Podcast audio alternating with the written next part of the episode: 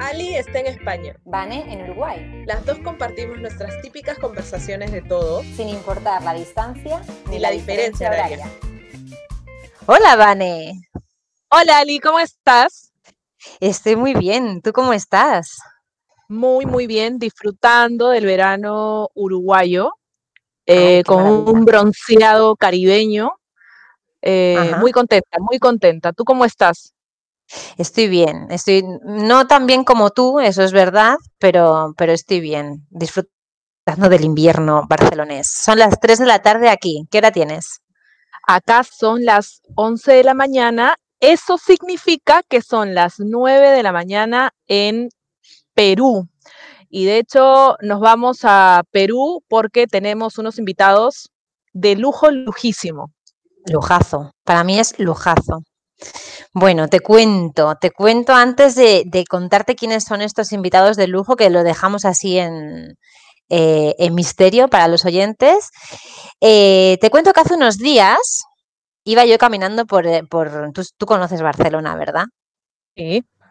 Iba caminando yo por el Arco del Triunfo en Barcelona, no lo voy a decir en catalán, que todavía se me da un poco mal, y de repente vi banderas peruanas. Y dije, allá que voy, o sea, tal cual, iba en bici, dejé la bici tirada por ahí y me fui hacia las banderas peruanas y gente mm, vestida de marinera. Y yo, buah, este es mi momento pletórico para hacerme amigos peruanos en Barcelona. Entonces me acerqué y parecía que estaban recogiendo las cosas y les dije, hola, ¿qué está pasando? Entonces me empezaron a decir, no, es que hace ya, es como el, el aniversario, bueno, no es aniversario, pero hace unos meses tal que se dio la vacancia de Vizcarra en Perú y estamos manifestándonos todavía para que no vuelva a suceder lo que sucedió. Y dije yo, ah, mira, qué chévere. ¿Y por qué no proponer a Vane hablar acerca de lo que pasó en Perú hace unos meses? Así que por eso tenemos hoy estos dos invitados de lujo que viajan con nosotros a diferencia horaria, que están en Lima. Eh, te los presento, es Sebastián Muñoz, que fue alumno mío en herramientas para la comunicación empresarial cuando trabajamos en la UPC, y Luz Fuertes, también exalumna mía, eh, que también estaba en herramientas de la comunicación en la UPC. Así que nada, chicos, mil gracias por estar. Bienvenidos. Bienvenidos a este episodio en el que hablaremos de la generación del bicentenario. Genial. Hola chicos, ¿cómo están? Hola, hola Ali, hola Vane. Gracias por la invitación a este podcast de diferencia horaria. Nos alegra mucho estar aquí y compartir con, ustedes nuestras experiencias en, este momento de la vacancia ¿no? de Vizcarra. Yo también. Eh, muchísimas gracias, Ali y Vanessa, por invitarnos. Estoy súper, súper emocionado y compartir ese espacio con ustedes. Y sí, eh, me encanta hablar de este tema y espero que podamos hacer una linda conversación al respecto. Bueno, estoy segura. Yo estoy súper nerviosa, te lo digo ya. Qué momento. Eh, momentazo, momentazo, porque nosotras que hemos sido profes, orgullo, sentimos mucho orgullo por esta generación que se despertó y que hizo algo para que dentro de todo las cosas pudieran como cambiar, ¿no? Em, creo que todos los peruanos eh, hemos crecido, sobre todo los millennials y ustedes, que son una generación mucho más joven, eh, creyendo que tenemos que elegir al menos ratero o al que roba menos, porque no, no, no tenemos como otra opción y creo que estamos ha, llegado el momento en el que nos hemos dado cuenta que estamos cansados de eso y que tenemos que hacer algo al respecto. De hecho, creo que Sebas nos puede un poco contextualizar qué es lo que sucedió en noviembre del año pasado. ¿Qué es lo que sucedió, Sebas? Cuéntanos un poco para, para quienes nos están escuchando y que de repente no sean de, Perú. Claro, eh, hace ya unos meses, en noviembre, em, hubo este despertar de la generación eh, ante, bueno, la, corrupción, la mala gestión que hay en el Estado, ¿no? Que es evidente. Y pues fue un despertar, por ponerlo así, ¿no? La crisis política en el Perú llevaba ya, lleva muchos años, décadas. Eh, entonces, esto fue ya un, no vamos a aceptar, como tú bien lo decías, eh, las migajas, ¿no? El votar por el menos malo eh, y conformarnos con eso, ¿no? Esta generación, eh, pues, ante la vacancia de Martín Vizcarra y la juramentación de Manuel Merino, sale, pero no sale para defender a Manuel, para defender a Martín Vizcarra, porque, oh, pobrecito, sino es como la, la facilidad, la, mucha facilidad que tiene el gobierno para poder mover las piezas que ellos deseen a su conveniencia. Entonces era una protesta ante eso, ¿no? Eh, y también la falta de representatividad, ¿no? Porque muchas personas eligen a estas congresistas para que puedan velar por sus intereses al final, cuando están en el Congreso, no digo este, sino todos los anteriores también, no lo hacen, ¿no? Entonces, eh, récord, se marcó récord hace unos meses en Perú, tres presidentes en una semana. Entonces, eh, sí, pues el, el 9 se va a Vizcarra, el martes 10 juramenta Merino, después de el levantamiento, las protestas que hubo eh, sociales, eh, renuncia Merino eh, y al siguiente día juramenta Francisco Sagasti del Partido Morado como presidente interino, ¿no? Hasta las elecciones que van a ser en un par de meses. La verdad es que de terror de terror lo que pasó en el Perú, ¿no? Eh, yo que estoy lejos, un poco lo que hice fue sumergirme en las noticias. Eh, las redes sociales están plagadas de fake news y claro, te correspondía como seguir un poco a, de repente a un periodista o a varios periodistas que tuvieran como una línea mucho más como objetiva para poder entender lo que estaba sucediendo. Lo que sí me pareció insólito es esto, ¿no? Como el levantamiento de la gente joven. Esta gente joven que es tomada como eh, inculta a nivel político. Y aquí va mi pregunta para ustedes. ¿Ustedes creen que su generación es una generación que no está tan sumergida en la política o creen que, que sí, que, que, consumen política que, y precisamente por eso quieren un cambio? Yo creo que no, al comienzo no, no éramos como que una generación tan inmersiva en la política sí nos atrevíamos, eh, en comparación tal vez con otras generaciones anteriores, a hablar del tema, porque lo que pasaba antes era como que sentías indignación, pero ya, la hablabas dentro de tus cuatro paredes, pero no salía más allá, o sea, no, no, no, no lo hablabas, no expresabas tu favor o si estabas, o si estabas en contra de, de lo que pasaba a nivel político en el país.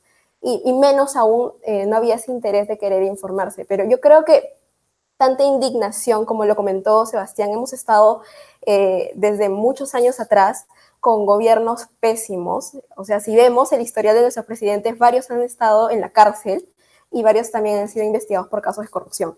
Entonces, toda esta indignación que hemos cargado como generación eh, y esta necesidad de querer cambiar las cosas eh, nos ha hecho interesarnos más por la política. Ahora, yo creo que después de este momento que hubo de la vacancia y, todas estas eh, movilizaciones que hubieron, eh, creo que hay una juventud y hay una generación más interesada en conocer qué es lo que está pasando en nuestro país.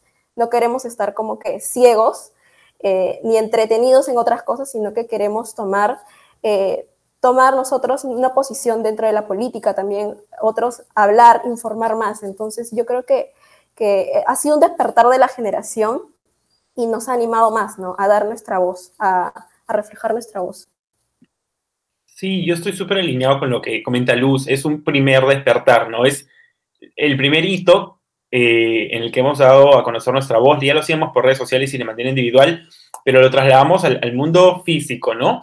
Eh, entonces, eh, esta generación de bicentenario es un poco la narrativa que se le ha dado a esta entre Z, millennial, trata de, chicos que, que sí, pues los, los más adultos nos veían como que son incultos, que no saben de política, pero creo que también era porque el, producto política o la figura política en el Perú ya estaba bastante manchada, ¿no? Era, era como que, ¿para qué voy a saber si siempre van a estar las mismas personas?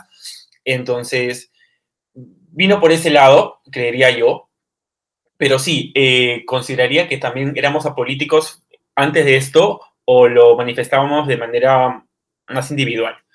Pero pero sí, este es un gran primerito que hemos dado como generación y de que no somos la generación del bicentenario por ser frágiles eh, o por ser, por ser frágiles, ¿no? Como bien lo dicen, sino por, por ser transparentes. Entonces, eh, entonces, es eso, ¿no? Que ya no vamos a aceptar, como, lo, como te lo comentaba, migajas, sino que ¿por qué no podemos soñar con que en el Perú la gestión pública puede ser decente, puede estar para servir a la población y puede ser de primera calidad?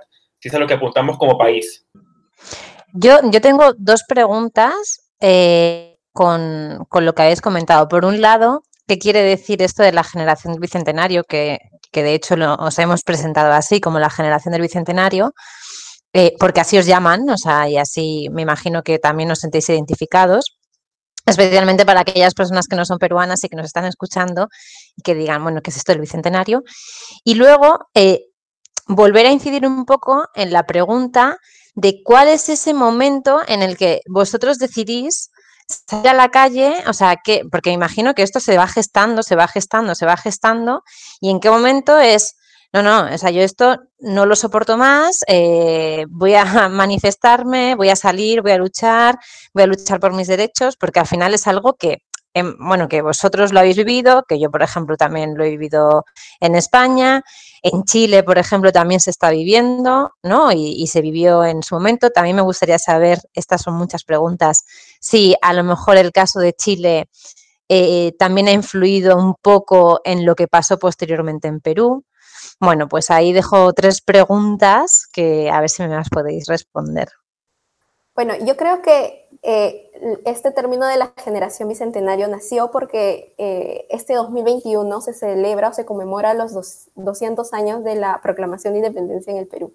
Entonces, eh, ya se hablaba ya de toda esta idea de, de, planes que iban a hacerse en el bicentenario. Entonces, a raíz de las movilizaciones que, y las manifestaciones que hubieron eh, por la vacancia, los que más resaltaron ahí como generación fueron los más jóvenes, ¿no? los millennials y los centennials. Si bien hubieron tanto personas adultas, adultos mayores, incluso eh, niños en, las, eh, en, estas manifestaciones, pero, pero los que resaltaron más y como que dieron esa voz de, de impulsar fue, fueron esta generación millennial y centennial. Entonces yo justo había leído de una socióloga que hablaba sobre este término y es que eh, eh, Generación Bicentenario ayudó a generar una identidad con las diversas personas que protestaban.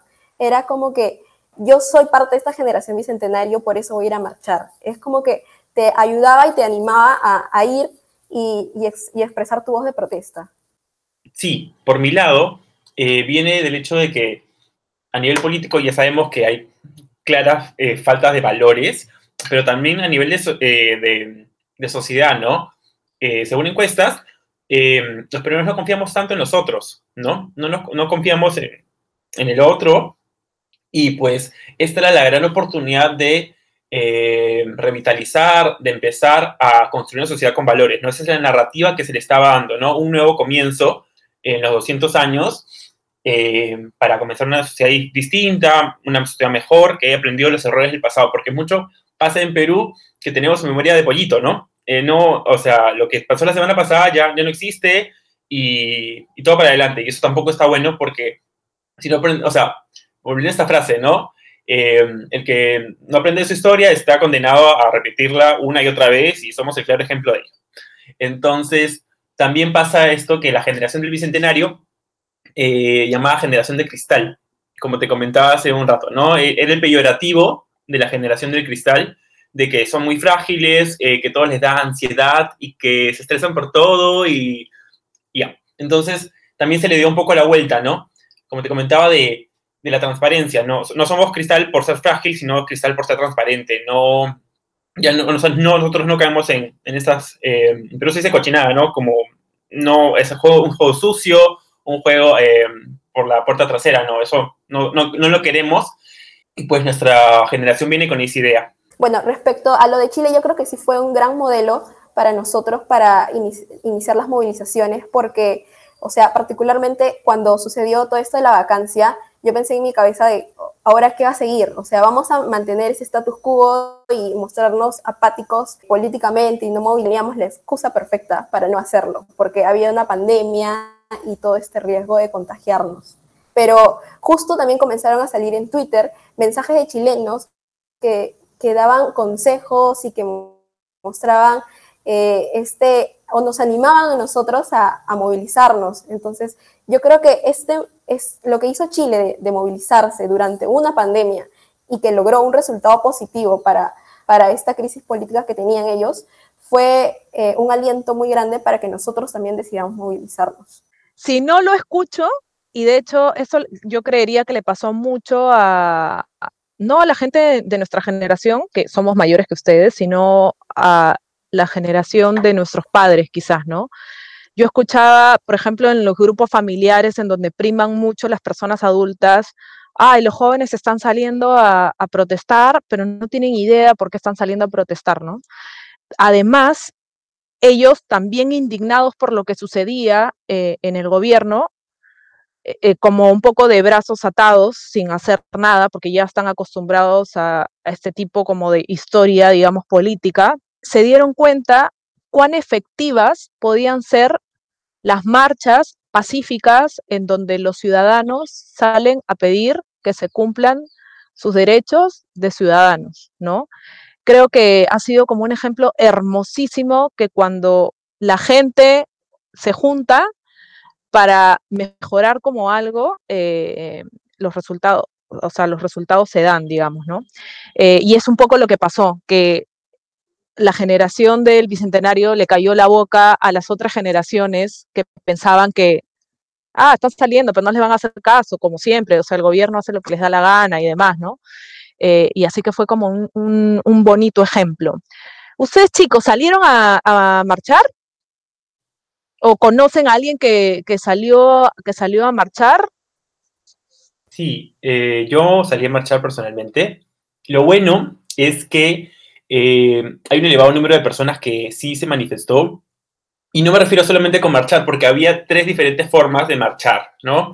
Era una a través de redes sociales, eh, publicando, reposando contenido de información para la gente que sí iba a marchar, dando información a las personas que ya son elegibles para votar en las próximas elecciones y lo que tienen que tener en cuenta. Lo del otro, un cacerolazo, ya sea con el, el audio que había en una página que hicieron de fuera manuelmerino.p, donde ponías tu audio ficticio de cacerolazo, o la gente que literalmente se compraba su, o usaba su olla y su cuchara de palo y lo hacía a las 8 de la noche. O las personas que iban a marchar, en mi caso fue así, fue la marcha del sábado, eh, había mucho respeto para las personas que estaban siendo la primera línea, que es la primera línea de defensa contra los policías, ¿no? Que en, este, en estas protestas jugaron el, antagonista de la sociedad, por decirlo así, ¿no? Eh, tú estás aquí para protegerme, pero no lo haces porque estás defendiendo los intereses de otra persona. Entonces, y bueno, había mucho respeto por estas personas, como te comentaba, las personas se ponían súper creativas con los carteles, eh, muy buenos, muy ácidos, eh, había niños, había gente adulta, como lo mencionó Luz, había gente de todas las generaciones y creo que más allá de la edad que tengas, la generación del Bicentenario se une por valores, no por los valores que quieras para, hacia tu país, ¿no? Ese, puedes tener 60 años y puedes tener el corazón de niño idealista que quiere ver a tu, país mejor, no importa verdaderamente para mí la edad, y creo que para muchas personas tampoco, ¿no? Es más una cuestión de valores y, y, que creer que todavía las cosas no están perdidas, ¿no? Por ejemplo, en mi familia algunas personas pero, pero ¿para qué marchas? Si todo va a estar igual, o sea, a mí nunca me ha resultado, no sé por qué a ti sí, ¿no? Pero creo que hubieron elementos diferentes versus otras épocas.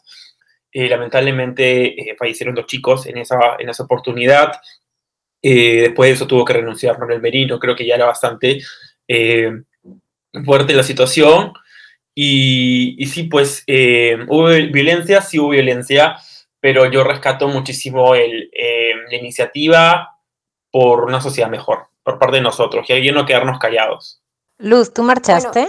no, en mi caso yo no salí a marchar eh, porque mm. era un tema de, de, que capaz no se iban a preocupar un montón por esto, pero yo sí me quito realmente el sombrero por todas las personas que marcharon, porque fueron muy valientes en hacerlo y y es más, o sea, por no marchar, sí tuve una carga súper fuerte en mí, como que de ansiedad, de, Luz, ¿qué estás haciendo por tu país? ¿no? Porque si no marchas, ¿qué más se puede hacer? Entonces, intenté eh, buscar formas a través de las redes sociales, incluso hice una publicación que una amiga también hizo y que yo lo seguí, de ofrecer, por ejemplo, habilidades que tenía en diseño gráfico para las personas desaparecidas. Porque una de las cosas que pasaron durante eh, las marchas es que hubieron muchos desaparecidos después. O sea, habían jóvenes que salían de sus casas y al día siguiente no volvían.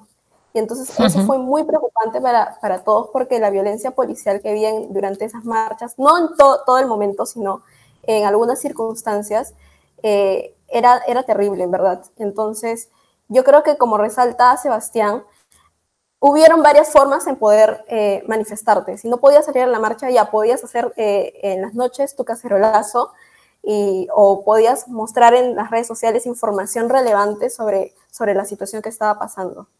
De hecho, mm, aluciné con la manera en la que se un poco se, se organizaron para salir a marchar. Creo que las redes sociales aquí jugaron un papel súper importante eh, y que organizaron a quienes podían salir a marchar físicamente, pero también organizaron a quienes no pudieron salir a marchar por X razones, pero que también estaban totalmente involucrados en esta marcha que era digital, ¿no? Que es un poco lo que hice yo estando lejos. Si capaz si es que hubiera estado en, Lima, salía o de repente no porque, porque en fin, podía contagiar o era más propensa a, contraer el coronavirus o qué sé yo. Las redes sociales cumplieron un papel súper importante para quienes digitalmente se, se daban la mano, digamos, para también como ayudar a quienes salían eh, físicamente a marchar, ¿no? ¿Ustedes sintieron que las redes sociales fueron como determinantes para, para este momento? Sí, yo creo que sí. Creo que más vino de nosotros mismos como sociedad eh, ya será motivo otro podcast, creo, el hecho de la ausencia de las marcas. Eh, dentro de la coyuntura, no sé quién lo tocamos ahorita un poquito, eh, no sé, ustedes me dicen. Y pues. Expláyate, explica. y luego lo hablamos en otro podcast. Tú mismo. Es que, es que, bueno, fue de nosotros. Hubo muchísimas oportunidades perdidas, creo, por parte de las marcas. Eh, en dar su mensaje, ¿no? Y alinear su propósito con, con, lo que estaba pasando en el país. Algunas obviamente no querían porque son las mismas que están involucradas con, con estos roches, eh, algunas tenían posiciones políticas eh, muy definidas o, no querían meterse en política, pero no era tanto meterse en política, sino era meterse con las personas que, al, o sea, hoy día van a ser los que van a marchar, pero mañana van a ser tus consumidores y ayer lo fueron. Entonces, ¿dónde estuviste cuando yo no te necesité, no? Y hablemos de, no sé, no voy, a, no voy a mencionar nombres, pero marcas de, ven aquí, te doy un café para los primeros 100 personas que van a marchar. O imagínense farmacias, las farmacias, algunas farmacias se hubieran unido y den recomendaciones. Si tú vas a ir eh, a la marcha, no, no, importa que me compres a mí, a mí o a la farmacia de, la bodega de tu casa, no importa.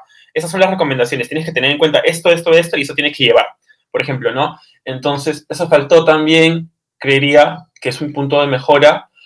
Eh, después los influencers, eh, hay, hay, pocos que, que, sí tuvieron una opinión muy desarrollada, eran otros que decían, no, es que mi blog no, no es de política, no, sorry, no, mi blog es de marketing o de publicidad o de, no sé, plantas, no sé. Y, y no, voy a, no voy a hablar, pero también había casos muy buenos, ¿no? De, tengo influencers que sigo de arquitectura y mira, o sea, no, importa, él era el profesor arquitecto y cómo iba a afectar este cambio político en la, en la reforma de educación, porque también hubo algunas cosas que iban a ir contra la SUNEDO, ¿no? que es un organismo, para los que no saben, eh, la educación privada pública en el Perú superior y en todos los niveles eh, tiene muchas cosas por cambiar y la SUNEDO es el ente que las regula y muchas universidades que no habían sido aprobadas por este ente eh, tenían personas en el gobierno eh, que estaban defendiendo sus intereses y, y, pues se les quería dar una, entre comillas, segunda oportunidad porque se lo merecían, pobrecitas estas, ¿no? Entonces, a nivel de marcas, a nivel de influencers, tenemos una, un gran déficit, creería yo. Eh, no digo que todos, creo que algunos que sí se han eh, desarrollado y desenvuelto muy bien, pero nació más de nosotros por cuidarnos. Creo que es lo que rescato de, lo, de mi experiencia en redes sociales. ¿Habéis visto esto en clase? Así hago la pregunta. ¿Lo, ¿Lo, vieron en algo? O sea, ¿lo visteis porque teníais clase? ¿No es así? O sea, cuando, cuando se estaban dando las, las manifestaciones, vosotros estabais todavía en la universidad y estabais dando clase. ¿En algún momento analizasteis en clase este tema de las marcas? Nos hemos salido totalmente del guion, no pasa nada. bueno, eh, no, o sea, creería que lo habría comentado en clase, pero no, estos cursos, en los últimos, este ciclo no había particularmente llevado ninguna clase de branding o marketing. Eh, creo que lo comentamos en alguna, en alguna clase de asuntos corporativos, tal vez, pero, eh, pero no, lo que sí fue que los profesores, algunos dijeron, les voy a dar el día libre, reprogramemos, porque están en todo su derecho a marchar y no les voy a contar una falta cuando no, cuando obviamente están viendo temas mucho más, eh, mucho más importantes que una clase, ¿no? Entonces... A ver, que cancelamos, cancelamos clases por el Mundial, ¿eh? O sea que, ¿cómo no íbamos a cancelar clases por esto? Sí, sí. Y, pues, eh, no creo, al menos yo no lo comenté en clase, no sé si tú, Luz. Yo, yo sí lo comenté en clase, tenía una clase de comunicación digital y nuestra profesora como que las dos primeras horas fue para hablar sobre todo el tema de, de lo que había pasado con las marcas, eh, este boom de las redes sociales, de, de ser un medio súper informativo durante las marchas, porque también lo que había pasado es que los medios de comunicación no te informaban al 100% de lo que estaba pasando. Y, y entonces es la única forma que tú te podías enterar de todo lo que hacían, por ejemplo, los policías, los congresistas o el mismo presidente de Merino, era por las redes sociales. Entonces, hubo una charla eh, muy extensa de, lo que estaba pasando, donde todos participábamos y, y dábamos nuestros puntos de vista. De hecho, Ali, esto, esto que mencionas o esa pregunta que haces, en todo caso, me lleva a nuestro podcast que tuvimos sobre uno de los roles más importantes que deben tener las marcas, que es eh, un propósito, ¿no? El involucrarse con los problemas de la gente. Si tú como marca no te involucras con ese problema, eh, lo más probable es que suceda es que no te quieran en realidad. Entonces, precisamente la gente joven que está mucho más involucrada con problemas sociales, con problemas del medio ambiente, etcétera, busca marcas que, que aporten y que se involucren con sus problemas, ¿no? Con sus luchas, con sus luchas internas, con sus luchas externas, etcétera. Y es como súper interesante y me alegra que, que en alguna que otra clase lo hayan podido como desdibujar, digamos. Sí, y, rescatando un poco lo que decía Sebastián del tema de, de, que las marcas no quieren hablar de política, o sea, yo creo que está desvirtuado también el concepto de hablar de política, porque parece que cuando hablamos de política nos tenemos que posicionar sí o sí ante una situación, ¿no? Y a lo mejor aquí lo que nos estamos posicionando es, bueno, pues defiende tus derechos, pero es que eso es política, ¿no? O sea, no es que estés en un bando o en otro, estás defendiendo lo que es tus derechos y tus derechos son política pública, ¿no? Entonces, creo que también eso es eh, súper importante que se vaya también como cambiando el concepto de, lo que es hablar de política, de cómo mantenemos unas conversaciones con política, con la familia, con los amigos, en las cenas de Navidad, eh, cómo se involucran las marcas en temas de política y que no sea como un posicionamiento de izquierdas, derechas, centro, arriba o abajo, ¿no? O sea, sino que el político es lo que está involucrando al pueblo. ¿Qué más? ¿Qué más tenemos por aquí? Y ahora, ahora que se acercan las elecciones, ¿qué es lo que, qué es lo que esperan a nivel político? Volviendo al tema político, ahora que se acercan las elecciones, ¿qué es lo que esperan a nivel político? Bueno, yo creo que, o sea, pasó toda esta de las manifestaciones, toda esta unidad nacional que hubo, pero eh, se nombró al nuevo presidente y como que ya todos nos fuimos a nuestros lados. Cada uno de los que se habían unido, cada uno se fue a, sus propios lados, ¿no? Entonces, este, yo creo que a nivel, a corto plazo, no va a haber tanta estabilidad política aún, porque tenemos también eh, una lista de candidatos a la presidencia muy mala, pésimos, todos los candidatos, entonces hay muy pocas probabilidades de que salga uno bueno, en realidad. Pero yo creo que a mediano plazo o a largo plazo se van a ver nuevos partidos políticos de estas mismas personas o estos mismos jóvenes que salieron a manifestarse. Entonces yo creo que va a haber una ciudadanía activa ahora y, que poco a poco van a ir eh, posicionándose más en puestos de política en el Perú. Entonces yo sí veo eh, a, a, un corto plazo que, que no vamos a mejorar tanto, pero a un largo plazo sí. Y sobre todo creo que debemos seguir cultivando más este, estas ansias de querer eh, meterse en la política, de, querer estar informado, como tú lo mencionabas, y que sobre todo hay esta conciencia de que hablar de política no es malo, de hablar de política, como tú dijiste, es un derecho. Súper, súper válido lo que menciona Luz, es cierto, ¿no? Eh, a veces uno tiende a pensar que las manifestaciones van a solamente solucionar un problema a corto plazo, cosa que fue así, pero en realidad lo que han mencionado ustedes a lo largo de este programa es que han despertado a una generación que estaba en lo suyo, digamos, y que va a estar mucho más atenta a las cosas que haga eh, a, elegir bien, por lo menos, al, futuro presidente, que como dice Luz, eh, la lista es como bastante paupérrima, pero nos lleva a pensar en que otra vez tenemos que elegir como al menos peor. Sin embargo, ya hay una generación que está mucho más despierta y que probablemente esté mucho más involucrada en política y que estoy segura se va a meter eh, en, la política de lleno a tal punto que a mediano y largo plazo probablemente se mejore la calidad de los candidatos por gente que esté un poco más preparada, ¿no? Ojalá, sería, sería hermoso eso, ¿no? Eh, yo me acuerdo, eh, yo participé en el CAE del 2020 universitario y justo ahí hicieron una eh, encuesta con Ipsos, donde salieron los resultados para ver qué tanto interés político y qué tantas, tantos jóvenes participaban en política. Y lo que salió es que un 88% pensaba que la política era necesaria para el desarrollo del país. Sin embargo, solo la mitad estaban, eh, estaban metidos en esto de, participar políticamente.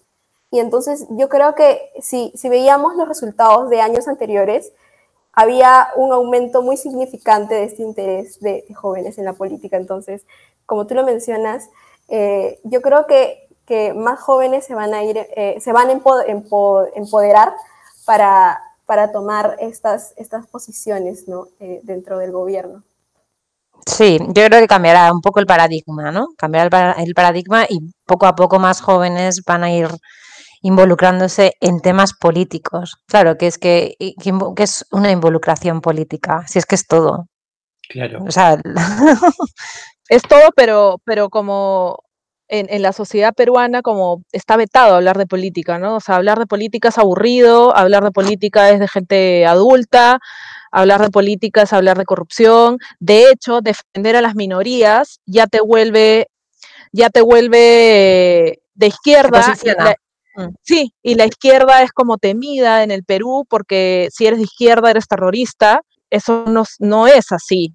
Entonces tenemos como muchos conceptos equivocados eh, en cuestión política que es bueno como eh, eliminar, ¿no? Hmm. ¿Sabes qué pasa? Yo, yo sí, en, en, Perú voy a, lanzar aunque un, un, tema español porque me da la gana, porque es mi episodio de podcast. Bueno, que en Perú no se habla de política, pero en España se habla demasiado y se habla sin mucho conocimiento.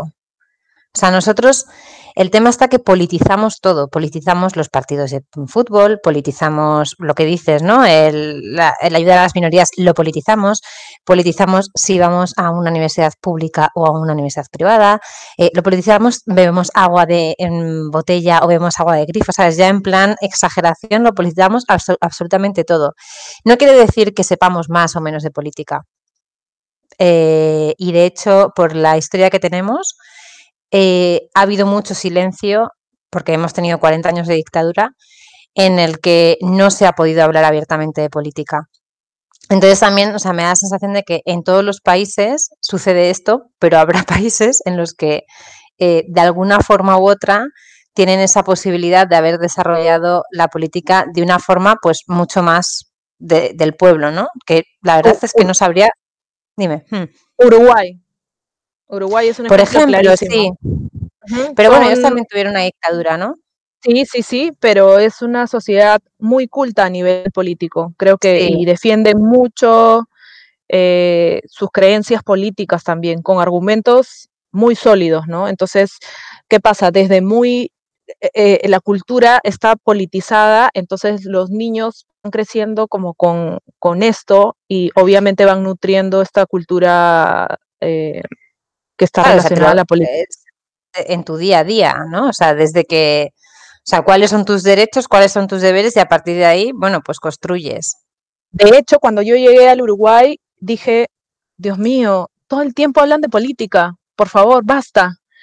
Eh, y luego me di cuenta cuán importante es que en el mm. día a día, en las conversaciones con tus amigos, en las conversaciones con tu familia, tú hables de política, porque mm. eso genera una cultura y también tienes como un rol importante como ciudadano de poder educar a la persona que no tiene idea de política, porque como dices tú, Ali, o sea, sin política, o como dijeron, ¿no? Eh, o sea, sin política no hay país, en realidad. Los políticos deberían, o, su razón de ser es representar al pueblo, o sea, representar los intereses de la gente. Y eso es lo que no está pasando en el, en el Perú, ¿no? Y sí, con lo que dices, Vanessa. Creo que tenemos, eh, aparte de las mil y un tareas que tiene el Perú, me preocupan dos cosas en particular.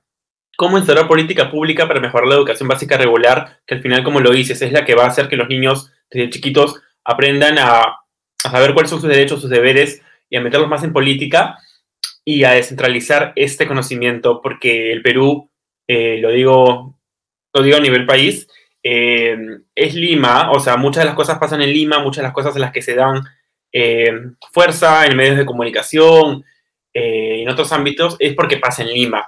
Entonces, una, una, gran parte de la población también está en provincia, entonces, ¿qué pasa con ellos, no? Al menos en nuestro país son bastante olvidados. y digo lamentable porque porque no debería ser así. Así que creo que esas dos tareas deberían ser prioridad para el próximo gobierno, eh, si es que eh, verdaderamente nos representan. Claro, o sea, es que así para contextualizar un poco a mis oyentes no peruanos, eh, claro, es que las realidades son muy diferentes. O sea, la realidad Lima, si ya dentro de Lima de, con 10 millones de habitantes hay millones de realidades diferentes, si ya te vas fuera de, Lima, la realidad ya en otra provincia es mucho más diferente que en Lima. Entonces, claro, es muy difícil encontrar, creo, ¿eh? Encontrar como un partido político que al final eh, mire por los intereses de realidades tan diferentes. ¿No? O sea, me, parece, pues a mí me parece súper complicado, porque claro, tú estás en, Lima viviendo en tu barrio, en tu distrito, donde sea, y es tu realidad. Pero claro, la realidad que hay en, no se voy a poner Pucallpa, por ejemplo, es otra distinta. Los intereses son distintos, las necesidades son distintas. Sí, y más porque contra más adentro va el Perú, eh, menos ligados se sienten a la política porque saben que no los representa.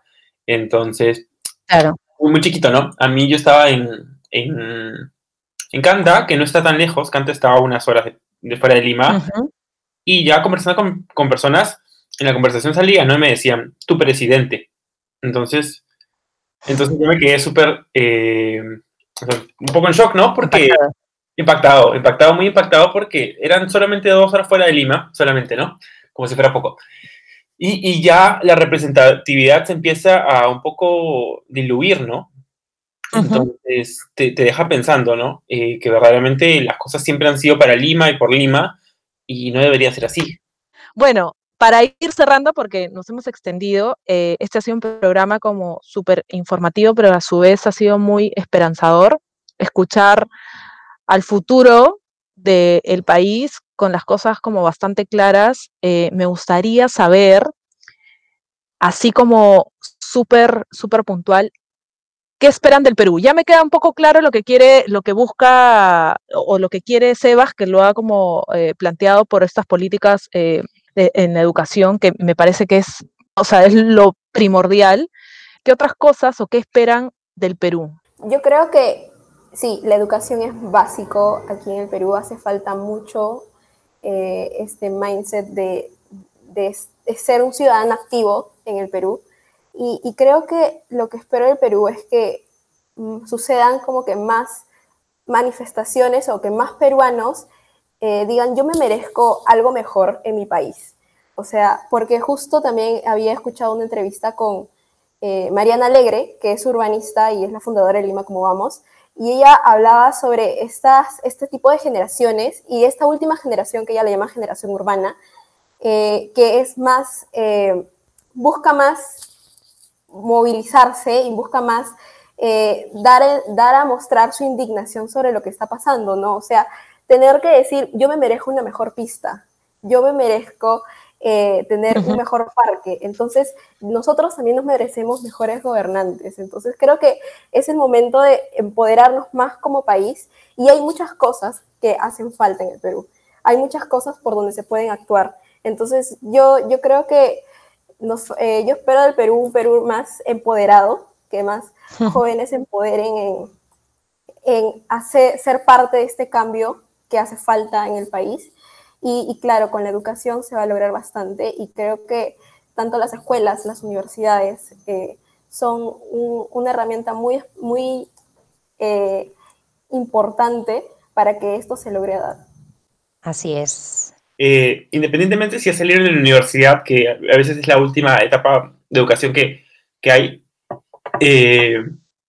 que busquen informarse más, ¿no? O sea, que esto no haya quedado como un one shot, como una, una campaña así como decimos en comunicación es un one shot, sino que sea algo continuo, algo en el que el deseo del peruano sea por un día a día informarse y me encantaría que algún día lleguemos al ejemplo de Uruguay que mencionaba Vanessa, ¿no? En el que la política ya no sea un tabú, que no sea, por favor, aquí no se hable de política, eh, sino que sea algo eh, común, que sea un hábito y también creo que es importante a nivel de gestión eh, exigir muchísima más transparencia eh, con respecto a los gastos y con respecto a cómo se maneja el Estado, ¿no?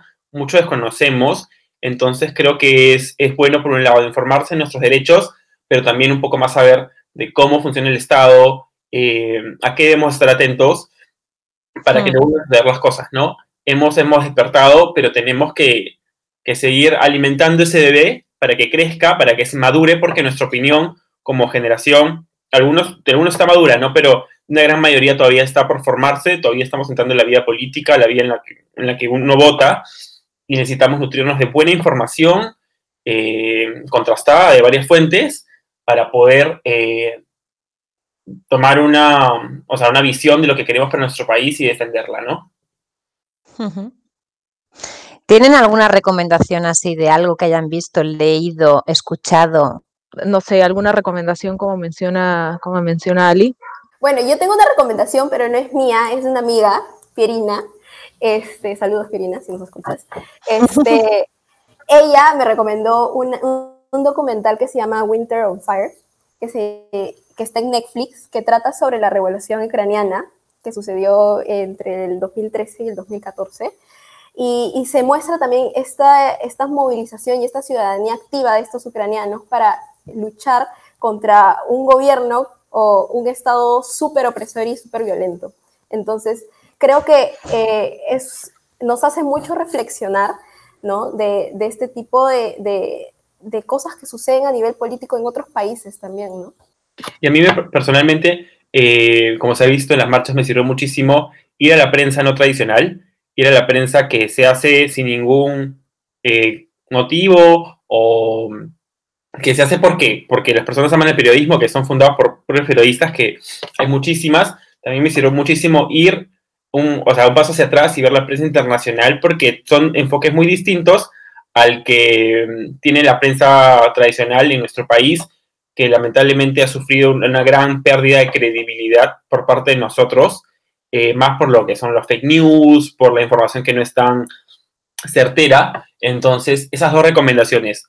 Eh, ver lo que, lo que dice Luke, que también los documentales me los habían recomendado muchísimo, y poder nutrirnos de varias fuentes de información, ¿no? Eh, ir más allá de lo tradicional para tener una visión un poco más completa. Genial. Mi recomendación es que hablemos de política.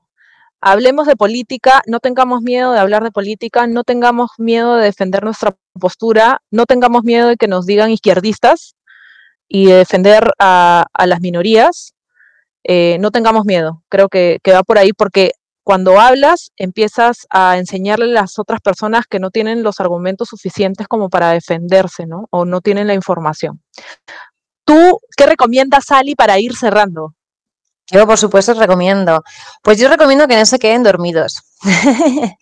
Eh, que no, o sea, que no pierdan, no pierdan la pista a lo que viene en Perú. Porque a mí me recuerda mucho a lo que pasó en España en el año 2011, eh, que teníamos mucha esperanza puesta en la revolución que se dio en el 15M y ha sido igual o peor. Con lo cual, eh, sí os recomiendo que, que sigáis a los políticos, que sigáis lo que decía Sebas de, de entender el Estado, de cómo funciona el Estado, de cómo funcionan los presupuestos, de cómo funcionan las políticas y, y mucha suerte. Antes de irnos, por favor, también infórmense de los candidatos que se postulan, elijan correctamente a sus representantes, porque al final la gente elige por elegir. Entonces, eligiendo bien a los representantes, estos representantes realmente nos van a, valga la redundancia, representarnos, ¿no? Y van a velar por nosotros. Creo que es también fundamental. Ahora sí, Ali, nos vamos. Bueno, pues nos vamos. Yo quería solamente decir una cosa. En, realidad, muchas gracias, chicos. Me ha encantado tener esta conversación con vosotros sin ser profesora. Eh, de verdad, me ha apasionado. Aprendo siempre un montón, un montón, un montón. Más mm, yo de vosotros que vosotros de mí, como siempre. Em, y me quedo con una frase que ha dicho Sebastián de la generación del Bicentenario no se trata de una generación de años por edad, se trata de una generación de valores y se trata de una generación que lucha. Vane, tú y yo somos generación Bicentenario 100%. Siempre. O sea, siempre. Ahí estamos, seremos hemos nacido, yo con mi cara detrás de mí soy generación Bicentenario. Gracias, chicos, gracias. Eh, gracias mantengamos la lucha, mantengámonos eh, contentos, con ganas de, realmente cambiar, cambiar las cosas en el Perú, que es un país hermoso, pero que le falta gente como involucrada como ustedes. Así que gracias. Gracias, Luz. Tus palabras de despedida, Luz. Gracias, gracias a Ivane por la invitación a este podcast. Eh, en verdad ha sido una buena conversa entre todos y, sobre todo eso, ¿no? De seguir informándonos más y, hablando más de política. No nos callemos. Exactamente. Sebas, tus palabras de despedida. Gracias, Ali, gracias, Vané, por, por invitarnos. De verdad, ha sido una conversación súper rica, eh, como lo pronosticamos en un inicio. Eh, y bueno, de verdad, súper contento, de verdad, como ustedes dicen, ¿no? primero informarnos y sobre esa información eh, poder conversar, que es importantísimo, y si no sabemos eh, del tema tanto al respecto, preguntemos a quien más confiemos, a quien más sepamos, a quien consideremos capo, y sobre eso vayamos y empecemos, ¿no? Porque no hay excusa para no educarte eh, sobre lo que está pasando alrededor tuyo, porque es para que tu país mejore. Es lo que todos queremos, ¿no? Con este país que nos ha enamorado, ya seas extranjera, ya seas nacional, creo que el país es hermoso y que no merecemos nada que, menos que la excelencia en este país. Genial. Exacto. Gracias, chicos, una vez más. Gracias, Vane, querida. Te mando un fuerte abrazo. Gracias, Manolo. Eh, y no se olviden de seguirnos, gracias oyentes, y no se olviden de seguirnos en las redes sociales, en Instagram, Diferenciararia, y en Facebook, Diferenciararia. Nos escuchamos. Chaito. ¡Arriba, Perú!